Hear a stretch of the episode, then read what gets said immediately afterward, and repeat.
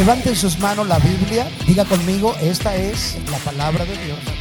De leerla, creerla, practicarla y enseñar. En ella encontraré el propósito de Dios para mi vida. y tendré éxito, tendré éxito aquí en la tierra. Aquí en la tierra. Amén. El tema de hoy es un tema muy importante, removiendo obstáculos. Diga conmigo, removiendo. Otra vez, removiendo obstáculos. Gloria al Señor.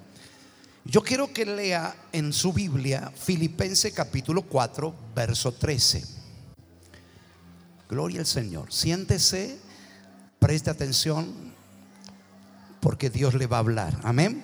Dios nos va a hablar a nosotros. ¿Cuánto han venido para recibir una palabra de Dios? Un consejo de Dios. Permítame darle un consejo y yo espero que usted lo considere. Cada vez que venga a la iglesia, traiga su Biblia y un anotador. ¿Sabe qué dice la Biblia? Jesús dijo, donde hay dos o tres congregados en su nombre, yo estoy en el medio. Yo soy de las personas que tengo una convicción que cuando nos reunimos, Jesús está aquí.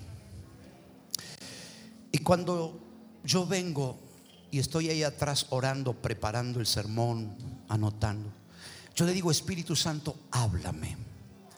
Porque una palabra que Dios me hable, a mi vida se me cae un velo y recibo un conocimiento de Dios. Y Jesús dijo, conoceréis la verdad, diga, y la verdad nos hará libre. La Biblia dice que por falta de conocimiento el pueblo se destruye. Y es tan interesante cuando usted venga a la iglesia, venga con un hambre para que Dios le dé una palabra. Amén. ¿Qué dijo David? David dijo, lámpara es a qué? A mis pies tu palabra y lumbrera a mi camino. Iglesia querida, amigos, necesitamos que Dios alumbre nuestro caminar. Necesitamos esa lámpara. Y esa lámpara es la palabra.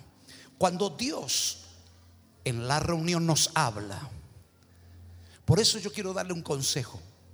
Cuando venga, dele a Dios lo mejor de su atención.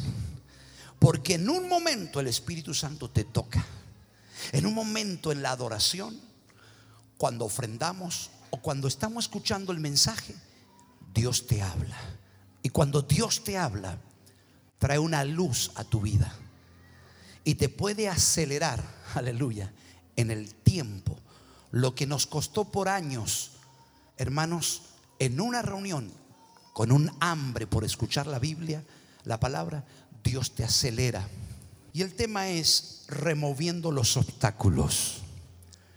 Y el versículo que tomé mientras preparaba este sermón, Filipenses capítulo 4, verso 13. 2, 3. Todo lo puedo en Cristo que me fortalece. ¿No es bonito? Amén. Otra vez. Todo lo puedo en Cristo que me fortalece. Si en la Biblia encontramos que dice que todo lo vamos a poder, todo es todo. Todo lo vamos a poder en Cristo. Fuera de Cristo no vamos a poder ser nada. Número uno, la verdadera felicidad, éxito y satisfacción de una persona en la tierra se encuentra en Cristo Jesús. Número dos, en esta vida vamos a necesitar de la fortaleza para poder enfrentar toda adversidad y crisis. Y esa fortaleza se encuentra en Cristo Jesús. Y número tres, fuera de Cristo no podemos cumplir el propósito a pleno de Dios Padre aquí en la tierra. En otras palabras, usted y yo necesitamos a Cristo. Y la clave está estar en qué? En Jesucristo. Cuando estoy en Cristo, dice, todo lo puedo. dígale al que está al lado suyo, tranquilo, todo lo vas a poder en Cristo Jesús. Ahora, présteme atención, por favor. Quiero que me preste mucha atención. Aleluya. Quiero leer este versículo en la Biblia amplificada. Esa Biblia me ha bendecido mucho, es una Biblia en inglés, hay que traducirla al español, pero mire lo que dice. Todo lo puedo, aleluya, escuche esto, a lo que Él me ha llamado a hacer, por medio de aquel que me fortalece y me da poder para cumplir su propósito. Soy autosuficiente en la suficiencia de Cristo. En unos minutos usted va a gritar. va a entender esta palabra. Pastor, no suena muy de orgulloso, de altivo, decir que somos autosuficientes. Oiga, le voy a decir algo. Escuche esto, lo que dice. Dice que somos autosuficientes. Hoy quiero romper paradigma que hay en su vida. Paradigmas mentales, pensamientos. La Biblia dice, todo lo puedo en qué? En Cristo que me fortalece. En otras palabras, usted, tengo una noticia, usted y yo somos autosuficientes en la suficiencia de Cristo. Aleluya. ¿No le gusta eso? Quiero que en esta, en esta tarde, esta noche, usted entienda algo. Diga conmigo, yo soy autosuficiente en la suficiencia de Jesucristo. Sin Cristo no vamos a poder ser nada. Ahora escuche algo. Hemos sido muy castigados, hemos sido nos han hablado hasta hemos creído que nunca vamos a tener éxito, que nunca vamos a lograr una profesión, emprender un negocio, etcétera, etcétera, que nunca iba a avanzar. Porque hemos pensado que no somos suficientes. Pero voy a darle una buena noticia en esta noche. Aleluya. Cuando Pablo dijo, todo lo puedo en Cristo, él dijo, yo soy autosuficiente en la suficiencia de Cristo Jesús. Por eso que es tan importante, diga conmigo, es interesante, diga, es interesante que yo esté en Cristo Jesús. Busca cuatro personas y dígale, todo lo puedes. Sí, Señor, todo lo puede. Todo lo puede, mi amigo. Si te dijeron que nunca ibas a crecer, que ibas a prosperar, que ibas a avanzar, que no ibas a, emprender un negocio, que no ibas a emprender un estudio, hoy vengo a decirle en este día, tú eres autosuficiente en la suficiencia de Cristo. Cristo tiene todo lo suficiente que tú necesitas. No, usted no me escuchó. Cristo tiene todo lo suficiente para que tú triunfe aquí en la tierra. Yo que a usted le doy un aplauso y un grito. Aleluya.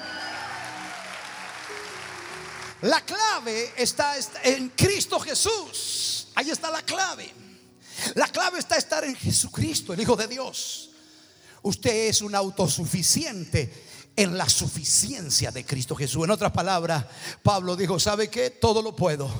Y dice la Biblia que Pablo llegó a confesar, nada me va a separar del amor de Cristo.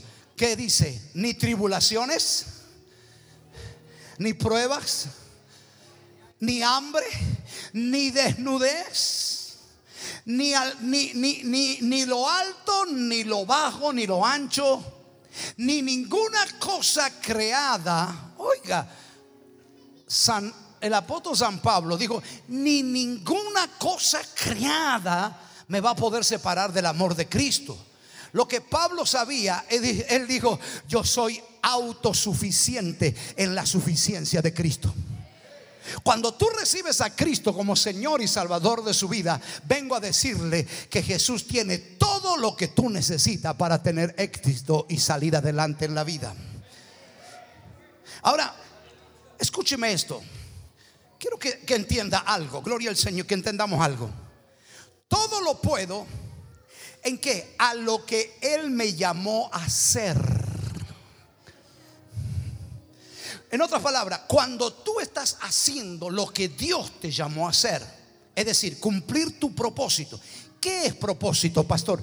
Propósito es la idea original por la cual tú fuiste creado. Cuando tú estás haciendo lo que Dios te llamó a hacer, todo lo puedes. Todo lo puedes. La Biblia dice, todo lo puedes a lo que Él te llamó a hacer. Cuando tú te enfocas, cuando tú te alineas en los en el llamado de Dios, en el propósito de Dios, todo lo puedes. Por medio de aquel que me fortalece y me da poder para cumplir su propósito. Diga conmigo, el propósito de Él y no el mío. En otras palabras, este versículo se aplica. La suficiencia de Cristo viene a tu vida cuando usted y yo entramos a obedecer el llamado de Dios. Cuando tú estás haciendo, yo estoy haciendo lo que Dios me llamó a hacer, todo lo suficiente de Cristo, yo tengo acceso a su poder y a su fortaleza. Por eso Pablo dijo algo. Los que amamos a Dios y nos adaptamos a sus propósitos, todas las cosas ayudan para bien. Entonces, pastor, ¿cómo se aplica este versículo en mi vida? Número uno, usted tiene que estar haciendo lo que Dios le llamó a hacer. Busque cuatro personas y ayúdame. Dígale, tu visión es hacer lo que Dios te llamó a hacer. Soy autosuficiente en la suficiencia de Cristo. Estoy dispuesto a todo e igual a todo por medio de aquel que me infunde fuerza interior y paz confiada. Levante las manos todos los autosuficientes en la suficiencia de Cristo. Quiero que le mire al que está al lado suyo y le diga, eres autosuficiente en la suficiencia de Cristo. Si estás en Cristo y hace lo que Dios te llamó a hacer, prepárate porque viene una fortaleza de Dios en tu interior impresionante. Y si no, pregúntele a José. Y si no, pregúntele al apóstol Pablo. Si no, pregúntele a hombres y mujeres que decidieron estar en Cristo. Porque en los momentos difíciles en la vida, mientras usted y yo no nos apartemos del centro de la voluntad de Dios, prepárate. Porque hay momentos que puedes estar durmiendo, conduciendo un auto, viajando en un colectivo, puedes estar desayunando Tal vez con pensamiento de dejar muchas cosas, pero en tu interior comienza a tener una fuerza tan... Comienzas a sentir una fortaleza y esa fortaleza viene de Jesucristo. Y cuando el diablo te dice vas a perder a tus hijos y por dentro comienzas a sentir una fortaleza, no, todo lo puedo en Cristo que me fortalece. Y viene una crisis económica, una crisis de enfermedad física, viene una crisis en tu vida, aleluya. Y de pronto, como tú estás en el centro de la voluntad del Señor, dentro tuyo recibes una fortaleza, aleluya, y te levantas como un león. Hay gente que dice, pero yo no sé los cristianos de dónde sacan fuerza. Yo le voy a decir algo, todo lo podemos en Cristo que me fortalece. Le vamos a pegar una patada al infierno. Tú eres autosuficiente en la suficiencia de Cristo Jesús, mi amigo. Nunca diga que no vas a poder, porque todo lo puedes en Cristo que te fortalece. Pero ¿dónde está la clave, pastor?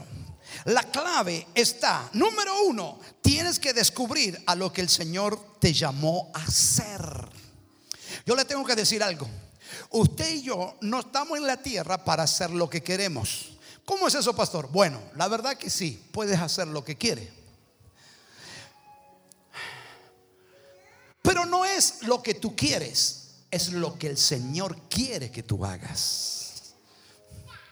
Porque usted y yo hemos sido predestinados para cumplir una misión aquí en la tierra. Y me he dado cuenta en los años que uno lleva que la lucha más grande de un cristiano es no querer hacer la voluntad de Dios. Ahora, la autosuficiencia que tenemos de la suficiencia de Cristo, la fortaleza y el poder que viene es cuando tú y yo nos alineamos a obedecer a Dios. Y ahí está la clave. Ahora mire qué interesante es esto. Tienes que descubrir lo que el Señor te llamó a hacer. Dile al que está al lado suyo, el descubrimiento más grande en tu vida es descubrir lo que Dios te llamó a hacer. Míreme por favor, deseo es una cosa y asignación de Dios es otra. Yo puedo tener muchos deseos. La Biblia dice, deleítate en el Señor y Él te concederá qué? Deseo. Los deseos Dios te lo cumple porque es un Padre amoroso. Los deseos Dios los cumple. Dice, deleítate en el Señor y Él te cumplirá porque nuestro Padre es un Padre amoroso. Así como nosotros estamos acá, ¿cuánto cumplimos deseo a nuestros hijos? No estamos muy de acuerdo, pero le cumplimos un deseo, ¿o no? Hija, hijo, mire, lo que no, no te conviene esto, que aquello, pero es lo que yo deseo, papá. Bueno, le cumplimos deseos. Le voy a decir algo, que Dios cumpla un deseo no quiere decir que es lo que tú tienes que hacer en la tierra. Porque en la presencia de Dios, cuando un día estemos delante de Dios, la Biblia dice que vamos a comparecer ante el tribunal de Cristo, no para la salvación, sino para darnos galardones. Dios no nos va a pedir cuenta por los deseos cumplidos de Dios. Él nos va a pedir cuenta por lo que Él te llamó a hacer. Por eso yo he notado algo, que uno de los problemas de nosotros las personas es que no nos esforzamos a descubrir por qué estoy aquí en la tierra. ¿A qué me llamó Dios? Número uno, tienes que descubrir a lo que el Señor te llamó a hacer. Permítame leerle primera de Pedro, capítulo 4, verso 10. Cada uno según el don que ha recibido. Dígale al que está al lado suyo, tú tienes un don que Dios te dio. Mire, la Biblia dice que Dios nos mandó a esta tierra y nos dio dones, una habilidad. Míreme, dice las escrituras, el proverbio, que el don de Dios te ensancha el camino y te lleva entre los grandes. Si cuando el camino de una persona está cerrado, es porque no descubrió el don. ¿Qué, ¿Qué, es lo que te abre camino? el don de Dios, la habilidad que Dios te ha dado. Entonces, el descubrimiento más grande es saber qué don Dios te dio. Dice la Biblia, cada uno según el don que ha recibido. Número dos, ministrelo a otro. El don y la habilidad que Dios te dio es para ministrar. La palabra ministrar es servir con el regalo de Dios a otras personas. Cada uno, diga conmigo, cada uno. Dios te ha dado un don espiritual. Dios te ha dado una habilidad. Gloria a Dios. ¿Qué hago con eso, pastor? Lo tengo que servir a los demás. Entonces, ¿cuál es el problema? Que no se me abre camino en la vida. Es que soy muy egoísta. Número uno. Número dos. Es que no he descubierto el don y el llamado a lo que Dios me específico que Dios me llamó a hacer en la tierra. La Biblia dice que Dios nos dio un don a cada uno. Y el don, la habilidad, es para servir al prójimo. El don que Dios te da, la habilidad, es para que beneficiar a otras personas. Por eso los que cantan tienen que prepararse. Porque nosotros cuando oímos ese cántico nos gozamos, ¿o no? Y que esa alabanza maravillosa, aleluya. Es más, le voy a cantar. Usted me va a decir, pastor, dedíquese a predicar, porque usted no es cantante. Pero yo tengo un deseo de cantar. Usted se ha dado cuenta, ¿no? Oh, y no sé cantar. Pero yo tengo un deseo. Pero yo lo voy a arruinar a usted. Voy a arruinar el culto. Le voy a hacer doler los oídos. Y usted me decir, pastor, usted no, fue, no tiene ese don. Aleluya. Pero yo me encapricho a tener ese don. Imagínese usted ver un auto que tiene cuatro ruedas y una de las ruedas haya una ventana, le metemos una ventana. Pero pastor, eh, eh, usted está loco. Bueno, es que la ventana no es para el auto. Y a veces nosotros, al no descubrir el don y el llamado de Dios, estamos en lugares equivocados, cumpliendo funciones equivocadas. Y la Biblia dice que el don te abre camino. Mi amigo, quiero decirle algo. Usted sí o sí tiene un don y una habilidad de Dios. Y usted, usted tiene una asignación de Dios, un llamado de Dios aquí en la tierra. Si usted no lo descubre, demorará más en la prosperidad y en la bendición y en el éxito. La clave está estar en Cristo. Porque Cristo te ha dado dones y llamados específicos. ¿Qué hago, pastor, con el don y el llamado? Ministrelo a quién? A otros. Como dice, ministrelos a otro. Como buen administradores de la multiforme gracia de Dios. Dile al que está al lado suyo, se te acabó el aburrimiento en la vida. Oye, cuando usted descubre lo que Dios te llamó, usted está esperando que el día, que el sol amanezca porque usted sabe que tiene un don y usted sabe que tiene un llamado y que hay gente que te está esperando. Porque tú eres una solución a algún problema. Porque tu llamado soluciona problemas. Solucionas problemas presentes de una generación, oh Mashenda, pero también solucionará el problema de las futuras generaciones.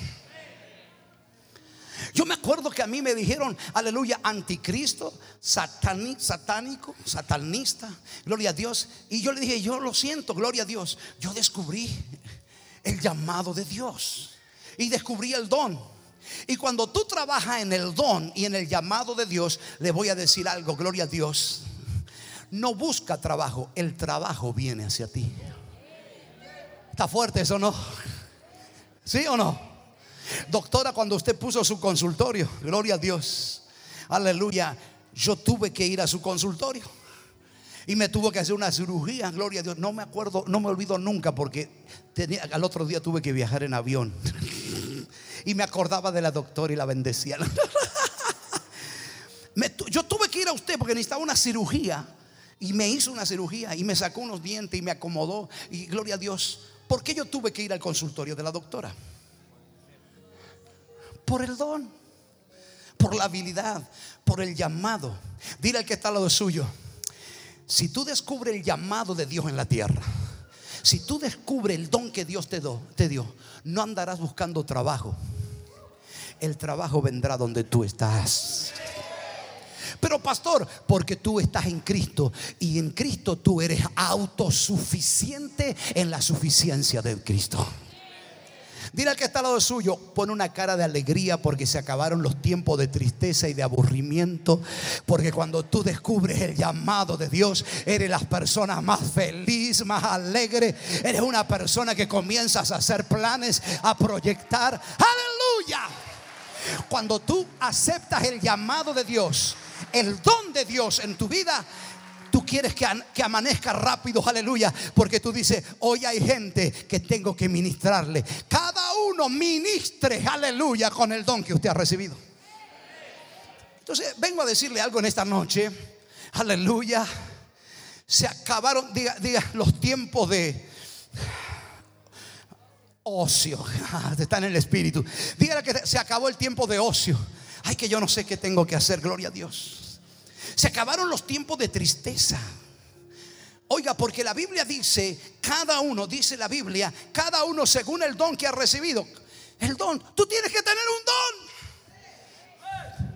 Toca el que está tú tienes que tener un don. Y tú, y tú, y tu trabajo es descubrirlo. Tu trabajo es ir en intimidad con el Espíritu Santo. Tu trabajo es de buscar a Dios y decirle, Señor, ¿por qué estoy en la tierra? ¿Qué me diste? Aleluya. Cada uno con el don que ha recibido, dice, así como cada uno de ustedes ha recibido un don especial. Oiga, hay algo especial dentro tuyo. Y muchos lo han descubierto. Pero porque alguien le dijo que tú no eres suficiente, Mi amigo, si usted ha descubierto el don y el talento que Dios te dio y ya sabes por qué está en la tierra, gloria a Dios, eres especial. Hay una generación que está esperando que tú comiences a ministrar, a hablar, a servir, a crear. Yo no sé los empresarios, los que están aquí, los emprendedores. Hay gente que Dios le llamó a atraer multitud de gente. Tu célula va a crecer, tu red va a crecer. Hay gente que, que Dios lo ha puesto para fabricar. Hay gente, un montón de gente con diferentes dones. Dile al que está hoy te tienes que activar en el nombre de Jesús. Porque tú eres auto.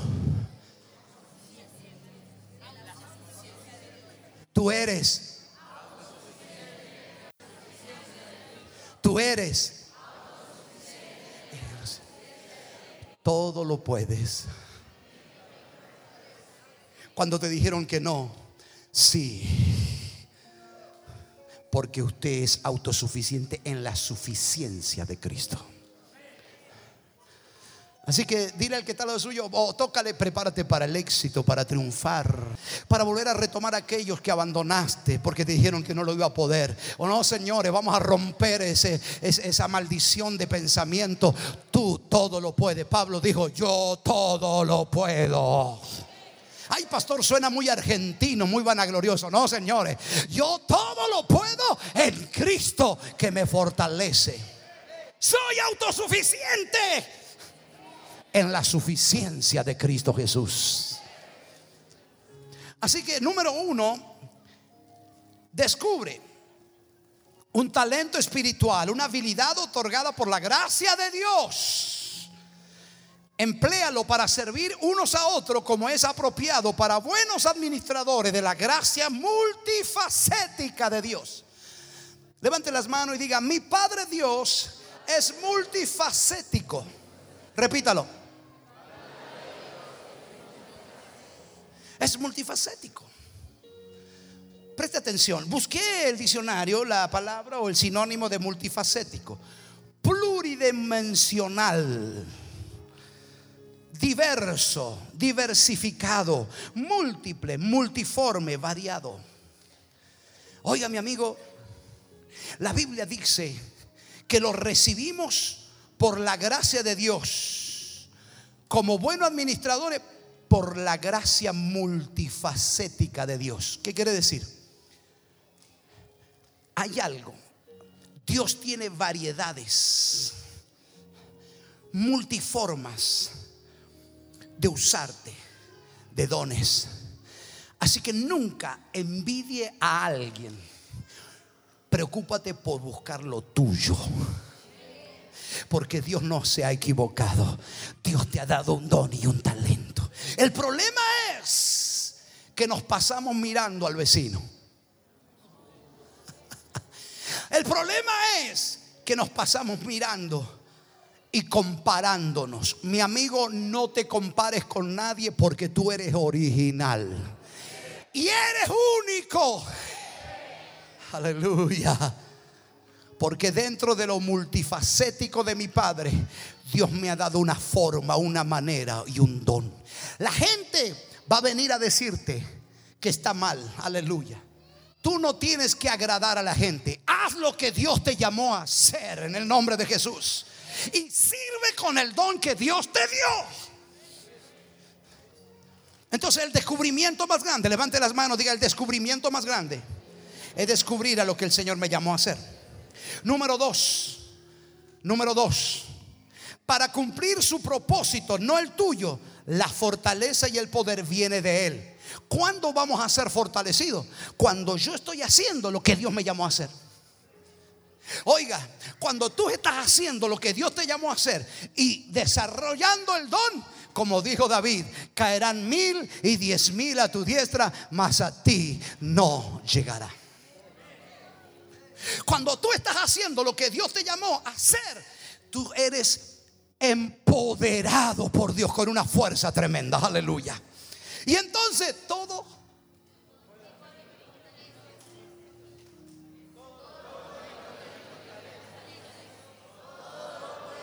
porque estás haciendo lo que Él te llamó a hacer, entonces todo lo podrás hacer.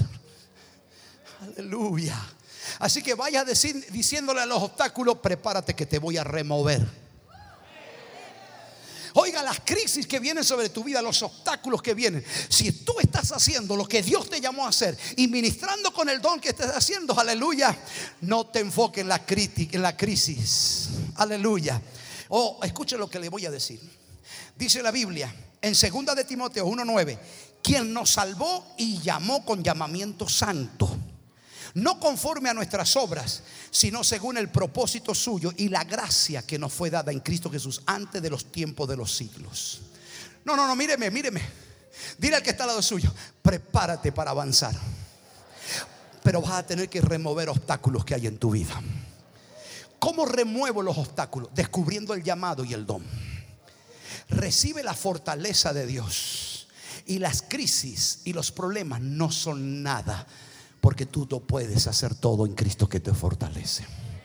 Mire lo que dice, así como cada uno de ustedes, perdón, porque Él nos libró y nos salvó y nos llamó con un llamamiento santo. ¿Sabe lo que es un llamamiento santo? Escuche esto. Un llamamiento que conduce a una vida consagrada, una vida apartada, una vida con propósito. Es más, se lo voy a decir más crudo. Usted tiene que vivir de acuerdo al propósito de Dios. Y el problema que tenemos, que como no descubrimos el llamado de Dios y el don, nosotros no vivimos por propósito, vivimos por el alma. En el alma está la mente, en el alma están las emociones y en el alma está la voluntad. Entonces la gente no tiene éxito, no recibe fortaleza porque no vive conforme al propósito, sino conforme al, almáticamente hablando, por las emociones. Pero cuando tú encuentras el llamado y el don, oiga, aleluya, tú le dices al alma, alma, quédate tranquila. Sientas o no sientas, yo voy a vivir por propósito. El propósito fue hacer esto, hacer aquello. Aleluya. El propósito de Dios es levantar una universidad cristiana. El propósito de levantar una empresa cristiana. Eh, eh, la voluntad de Dios es esto, aquello. Gloria a Dios, tú vives por propósito. Míreme, por favor. Yo sé que le va a costar como me costó a mí. Pero tú estás en esta tierra para cumplir un propósito. Dios te salvó no por las obras. ¿Cómo dice la Biblia? No por nuestras obras, sino según el propósito suyo. Entonces, no salvó al chiqui. ¿Nombre? Leandro. Leandro. No salvó a Leandro, salvó el propósito. ¿Qué dice? Según el propósito que nos fue dado en Cristo antes de los tiempos de los siglos, porque Él nos libró. Escuche esto. No por nuestras obras o por algún mérito personal, no pudimos hacer nada para ganar esto, sino por su propio propósito y gracia, su asombroso e inmerecido favor que nos fue concedido en Cristo Jesús antes de los comienzos del mundo, edades eternas. A ver, hay un ejemplo en la Biblia, Jeremías. Se le aparece Dios y le dice, Jeremías, antes que te formase en el vientre de tu madre te conocí y antes que naciese te di como profeta a las naciones. Es que cuando tú recibes a Cristo como Salvador, lo primero que hace el Espíritu Santo es conectarte con el propósito eterno. Lo voy a repetir. Cuando usted recibe a Jesucristo como Señor y Salvador, el Espíritu Santo viene a tu vida y te revela propósito. Mientras no reciba propósito y no se te revele, solamente vamos a andar, como dicen los escritores, dando un paseo en la tierra. Así que dile al que está al lado suyo, ¿no será que estás rebelde al llamado de Dios? Por eso no se te abren caminos. Por eso no se te abren puertas y posibilidades. Ahora escuche esto. Número tres. Entonces todo lo vas a poder. Romanos dice, y sabemos que los que aman a Dios todas las cosas ayudan para bien.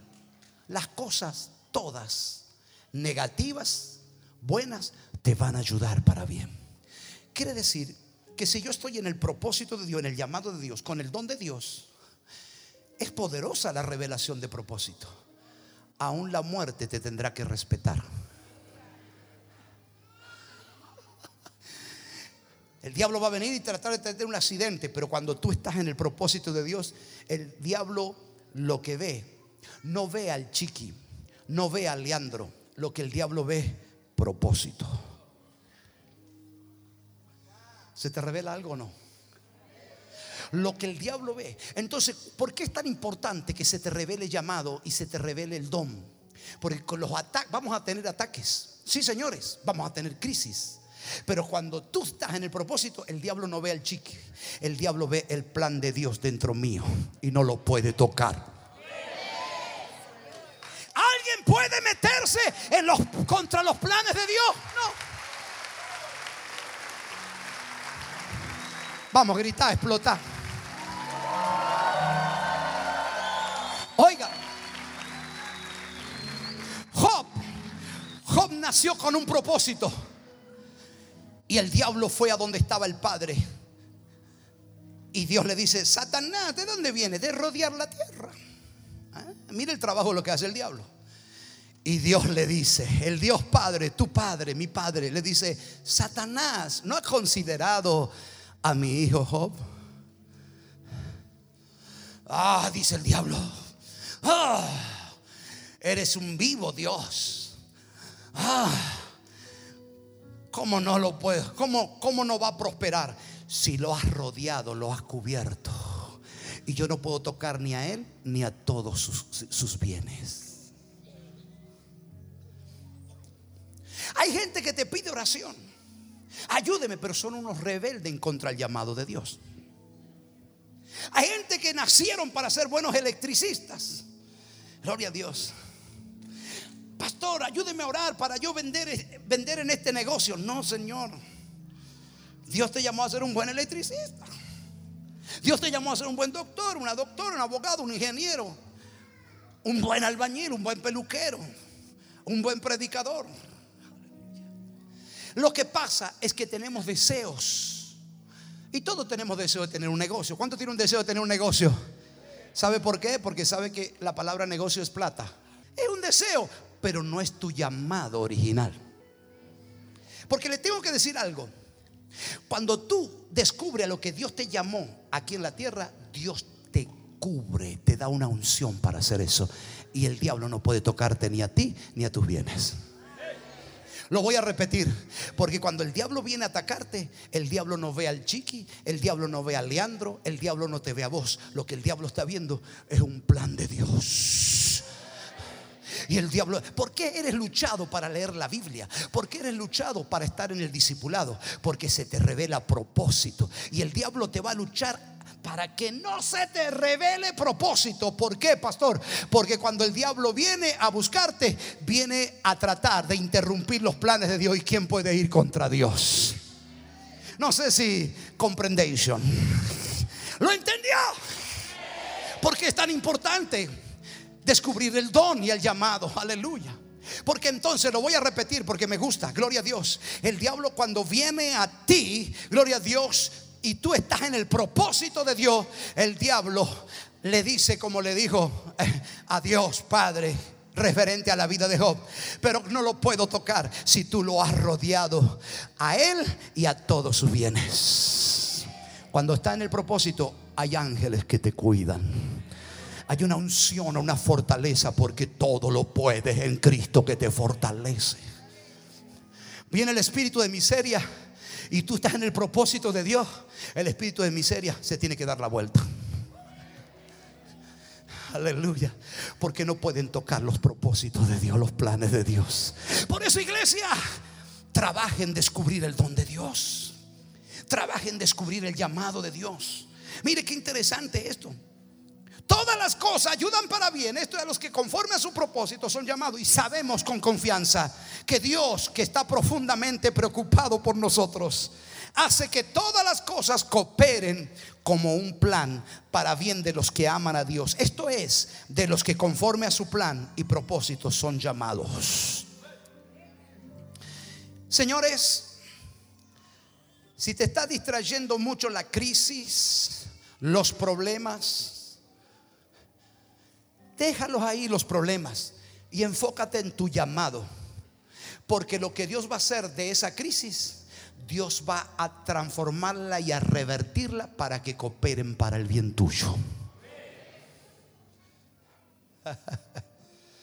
Señor, señores, señoras, usted y yo está en la usted y yo estamos aquí en la tierra y tenemos un don y un llamado. Y cuando cumplimos el llamado, eres autosuficiente en la suficiencia de Cristo Jesús. Para vencer la depresión, para vencer obstáculos, enfermedades, problemas matrimoniales, problemas en la iglesia. Cuando el diablo viene con crisis a mi vida como, como pastores y responsables de este ministerio, como administradores de este ministerio, yo me enfoco en el propósito. Digo, diablo, tranquilo. Yo sé quién soy en Cristo. Sé lo que Dios me llamó a hacer y sé el don que tengo. Y el diablo dice, no te puedo tocar porque es un plan de Dios.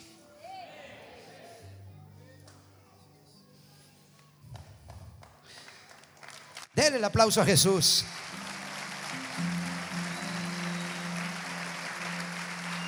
Quiero terminar porque usted en esta noche no se va a ir de este lugar a menos,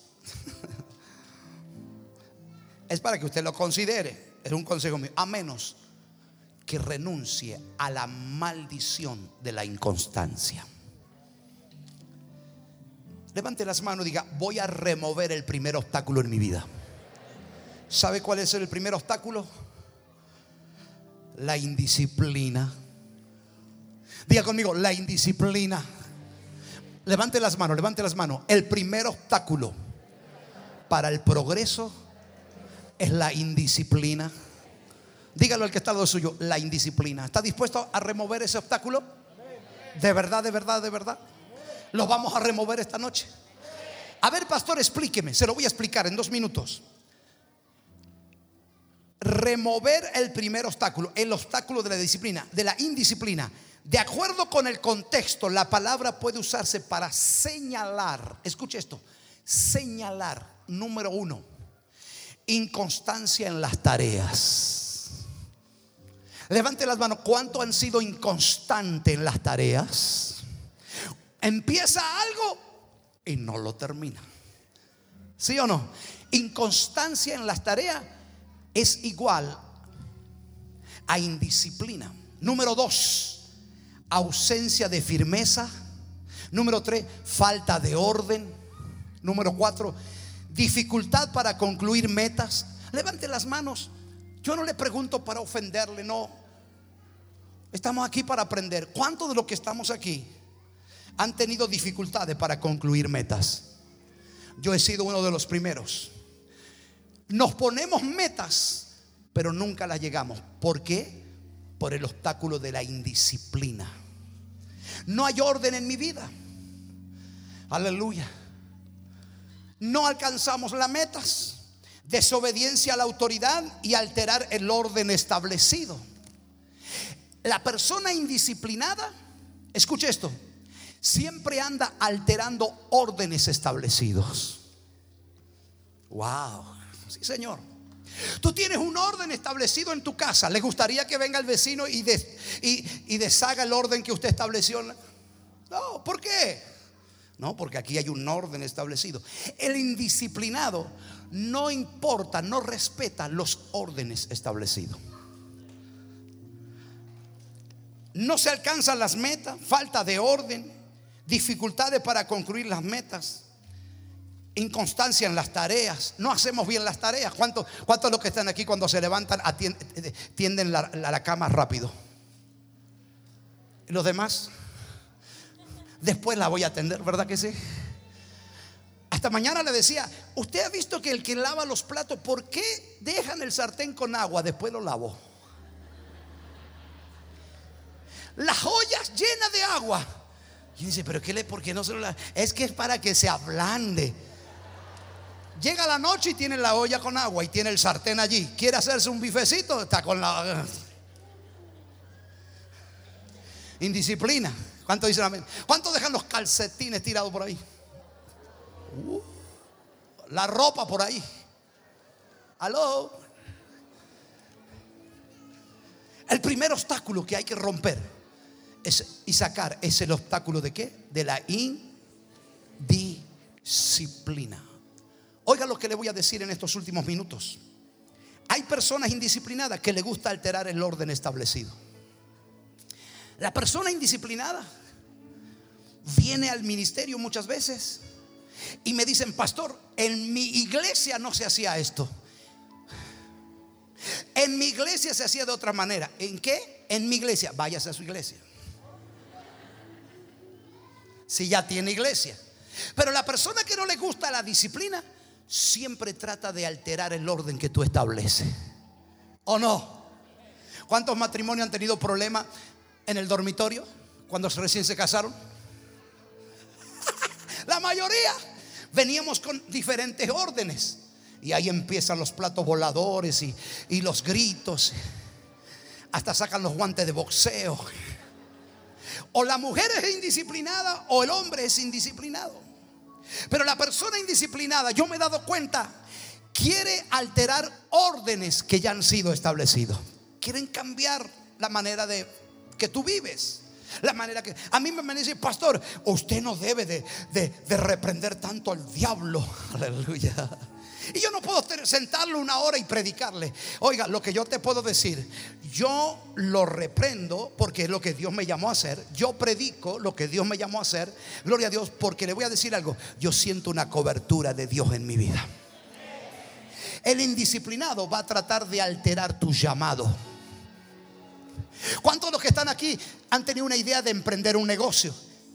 Y viene un indisciplinado y dice, no creo que tú lo puedas hacer. Y tú tienes un orden, y tú tienes una agenda, y tú tienes una meta. Aleluya. ¿Cuánto empezaron a, querer adelgazar los lunes? Este lunes empiezo. Mañana empiezo. El 2 de enero, ¿cuántos dicen? El este año me pongo en línea. Este año leo un libro.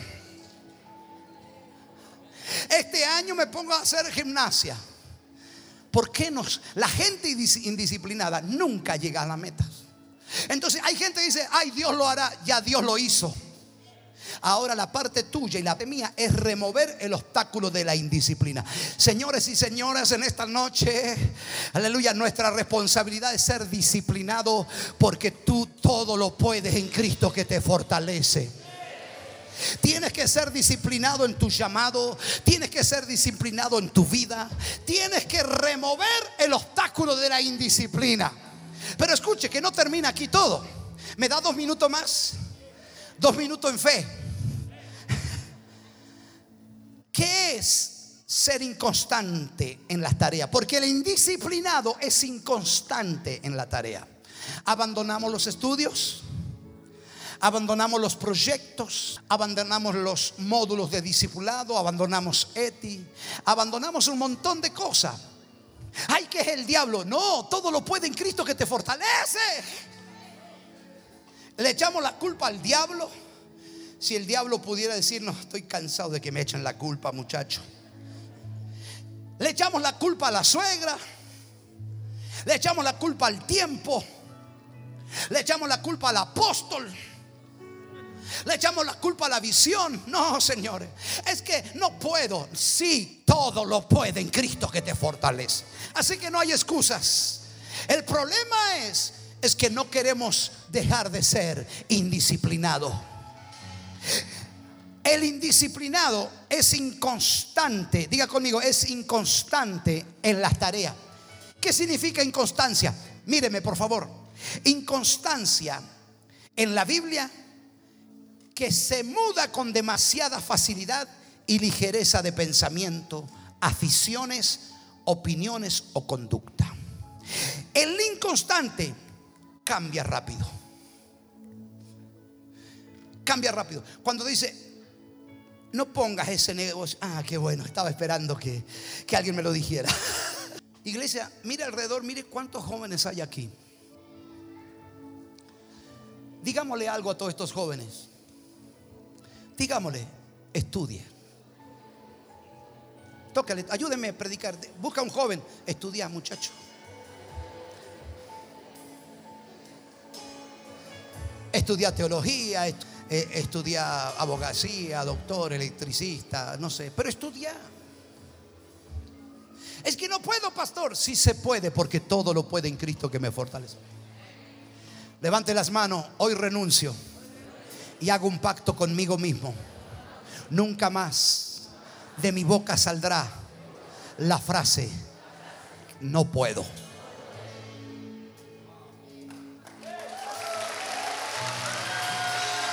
Todo lo puedo. Todo lo puedo en Cristo que me fortalece. Soy autosuficiente en la suficiencia de Cristo.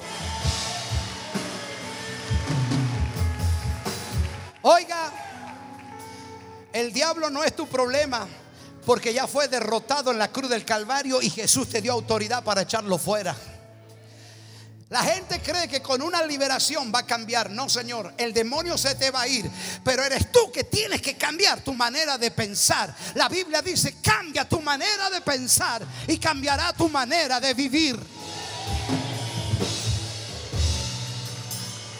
La palabra de Dios te renueva la mente, te transforma, te regenera el alma. Aleluya. Pero eres tú y, soy yo que tengo que ser responsable con el llamado y con el don que Dios me dio. Así que no sea fácil de cambiar. Dile al que está lo suyo, no sea fácil de cambiar. Si sabes a qué Dios te llamó y sabes el don que tú tienes y tenemos las promesas en la Biblia, no sea ligero en cambiar tu manera de pensar.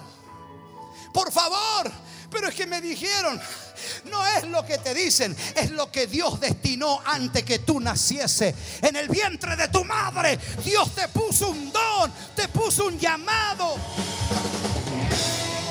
Oh, aleluya.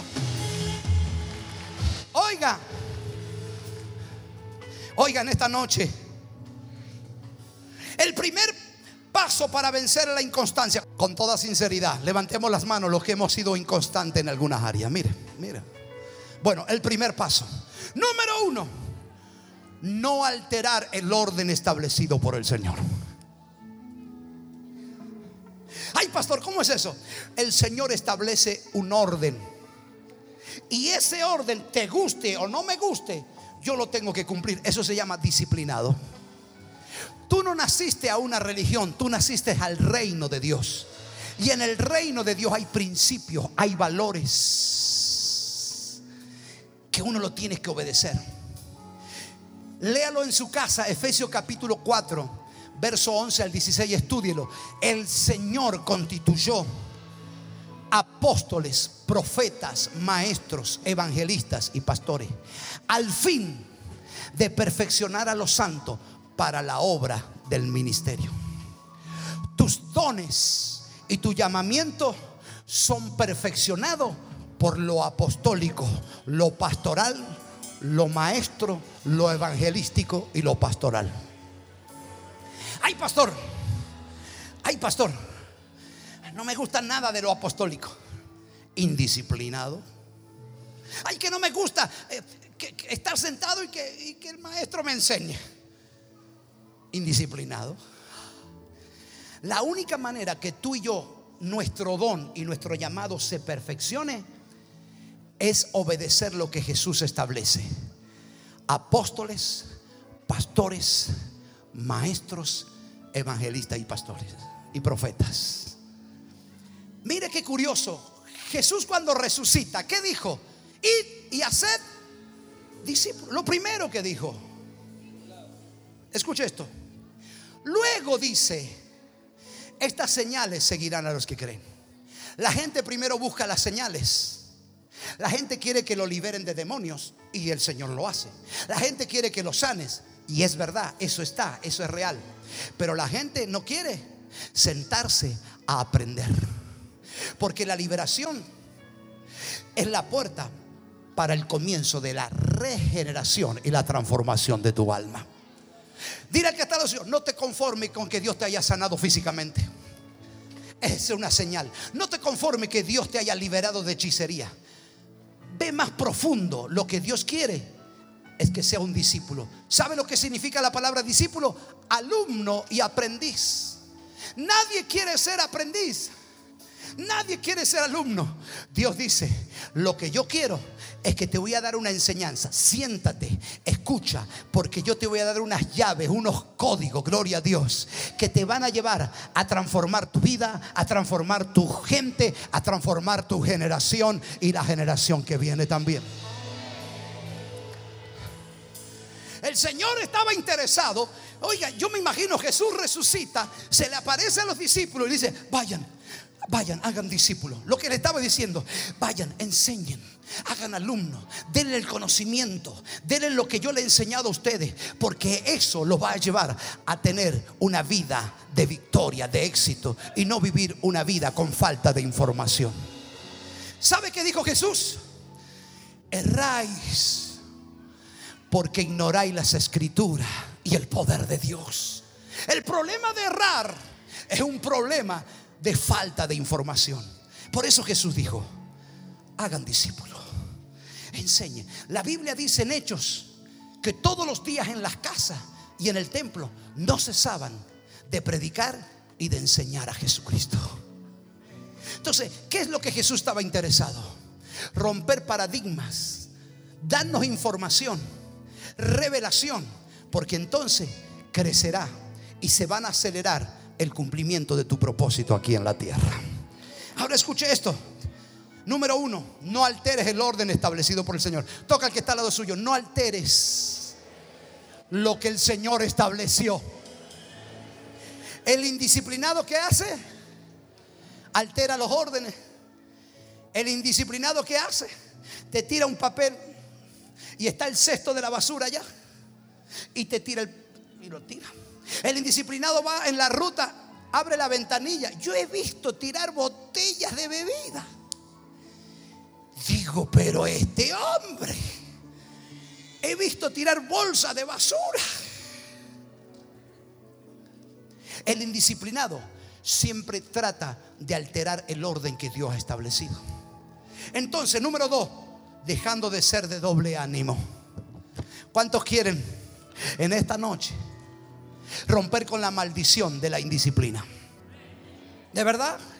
Oiga, número dos, dejando de ser de doble ánimo. Pastor, ¿qué es una persona de doble ánimo? Escuche esto. La Biblia dice, Santiago 1.8, el hombre o la mujer de doble ánimo es inconstante en todos sus caminos. Ay, pastor, Empecé un matrimonio, no me gustó, me busqué otro. Ay, pastor, empecé un trabajo, no me gustó, me busqué otro trabajo. Ay, pastor, empecé esto, no me gustó. La persona inconstante tiene un problema. El problema que es una persona de doble ánimo. Tiene el corazón habituado a la codicia, perdón, es inconstante en todo su camino, siendo un hombre de doble ánimo, inestable, inquieto en todos sus caminos, en todo lo que piensa, siente o decide. ¿Alguien tiene empleados? Levante las manos los patrones a gente que ha empleado gente, gloria a Dios. Y usted tiene a veces empleados inconstantes, indisciplinados. Son inquietos. Te revolucionan los compañeros de trabajo, ¿o no? Son indisciplinados. Te revolucionan todo. Son gente de doble ánimo. Es un hombre de doble ánimo, inestable, inquieto. Dios te ha dado promesa. Levante las manos y diga, Dios me ha dado promesa. La vas a alcanzar si renunciamos a la maldición de la inestabilidad. Levante las manos y diga, hago un pacto conmigo. Dejaré de ser una persona inestable.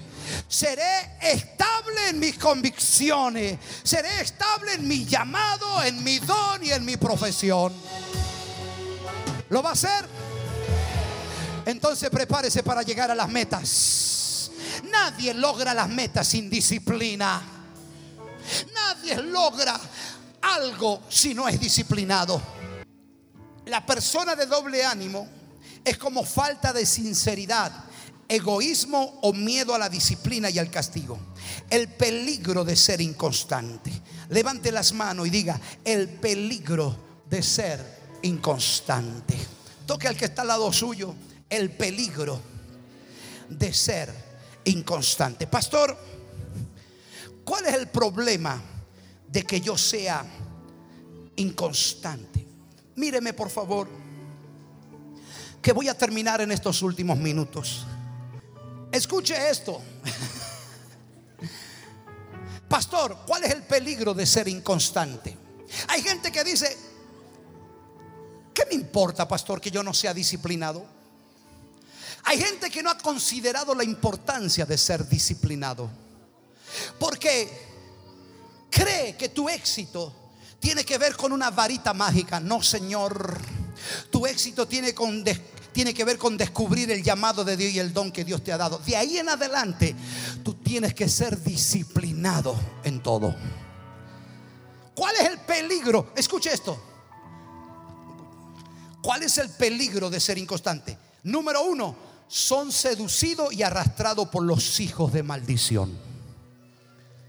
La persona inconstante es pan para el diablo. La persona inconstante, indisciplinada, es una persona que va a ser seducida. Es fácil de seducir. Una persona indisciplinada, inconstante, inestable. Viene alguien y te saca de un trabajo, te saca de la iglesia, te saca de la célula, te saca del llamado, te saca del propósito, te saca del don. Pero cuando tú eres estable y sabes quién eres en Cristo, el don y el llamado, Dios te cubre. Pero le voy a dejar una última enseñanza. Son seducidos y arrastrados por los hijos de maldición. ¿Sabe qué dice segunda de Pedro, capítulo 2, verso 14? Tienen los ojos llenos de adulterio. Pastor, ¿cuáles son los hijos de maldición? Escuche esto. Pastor, usted está diciendo que hay hijos de maldición. Sí, señores. Hay hijos de maldición. ¿Cuáles son las características, pastor? Número uno, tienen los ojos llenos de adulterio.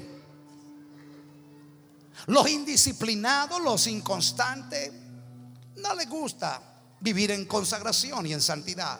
Ellos quieren, dice, los ojos llenos de adulterio. Andan mirando y adulterando. Número dos, no se sacian de pecar. ¿Cuántos quieren identificar los hijos de maldición? ¿Nadie? ¿Cuántos quieren identificar los hijos de maldición? ¿Cuántos quieren identificar los hijos de maldición? ¿Por qué, pastor? Lo tendrás que identificar. Porque dice la Biblia, no se sacian de pecar, seducen a las almas inconstantes. ¿Cuál es el peligro de ser inconstante, indisciplinado, es que te va a aparecer un hijo de maldición y te va a seducir. Por eso hoy vengo a decirle, en el nombre del Señor, renunciemos a la maldición de la inconstancia y de la indisciplina. Es que te dijeron que tú no eras suficiente. Hoy usted sabe que sabe que todo lo puede en Cristo que te fortalece. Señores, tú eres autosuficiente en la suficiencia de Cristo. Oh, amén. Oh, amén. Póngase de pie y aplauda al Señor. Aleluya. Oiga. Escuche. Escuche por favor. Los hijos de maldición son los que andan tratando de seducir a las almas inconstantes. El peligro de ser indisciplinado, de ser inconstante, es que está al acecho de que te van a seducir. Escúcheme, por favor. Mire. Por eso el diablo le dijo al Señor, no puedo tocar a Job, porque tú lo tienes rodeado a él y a todos sus bienes.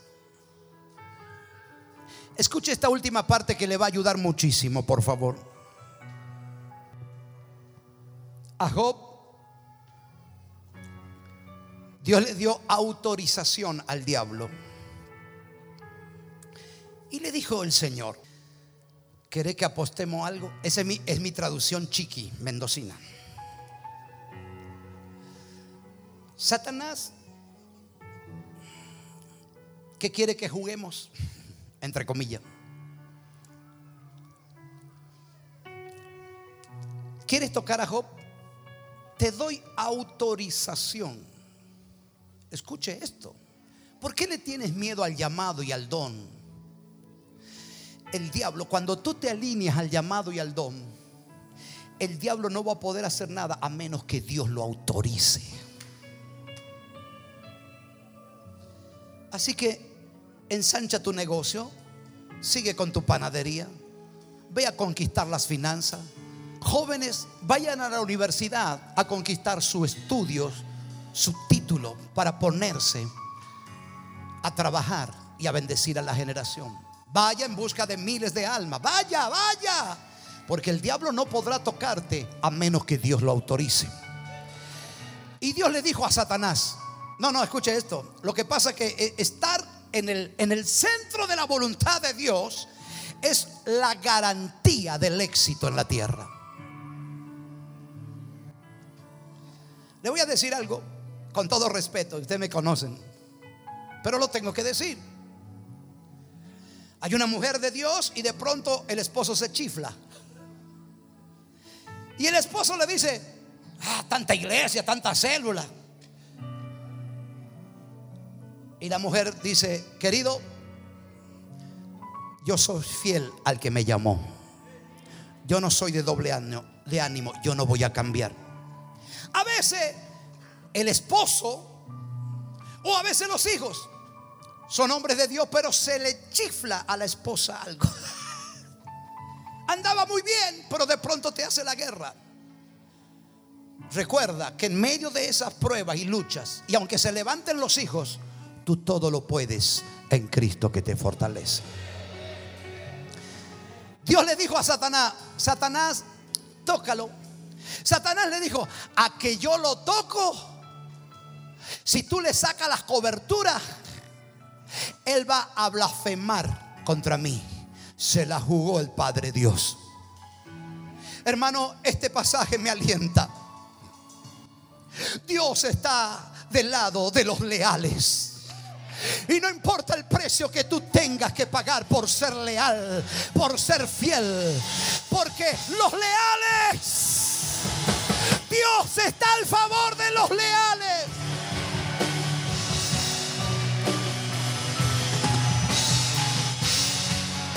Aleluya. Dile al que está al lado suyo. No te rindas. No te rindas por nada. El que te llamó te protege. El que te llamó te da la cobertura.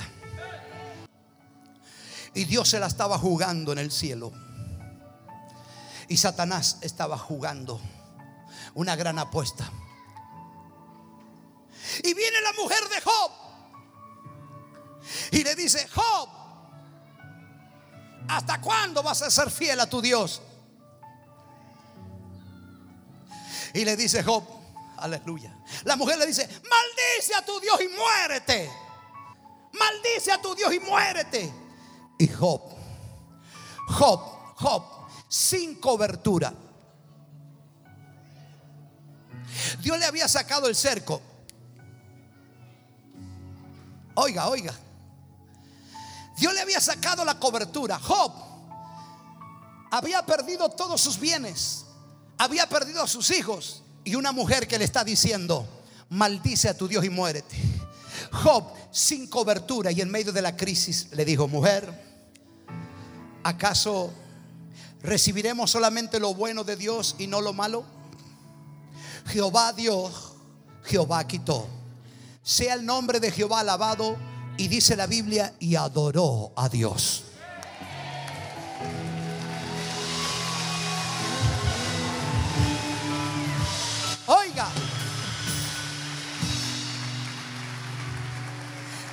Dios le ganó la apuesta a Satanás. Y Satanás se quería morir. Y dice la Biblia que Dios le dio el doble. Ya era rico, dice la Biblia que fue riquísimo Job.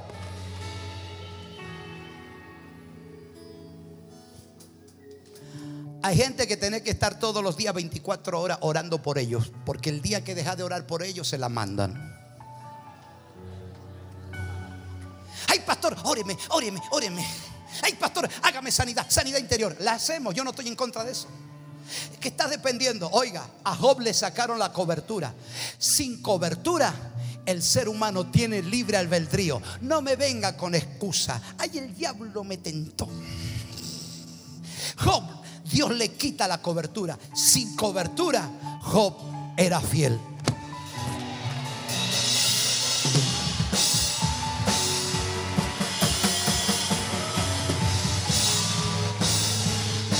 La Biblia dice,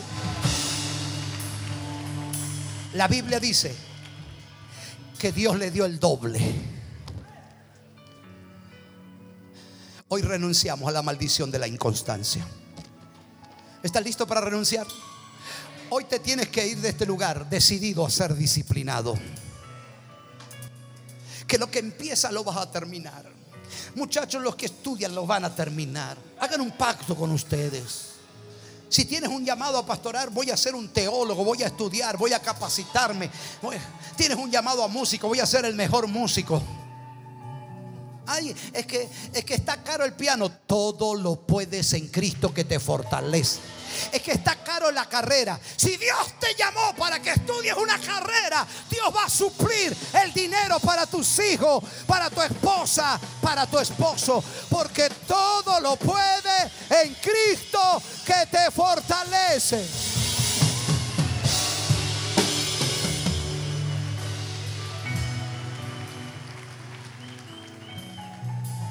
El peligro de ser inconstante. Proverbio 24, 21.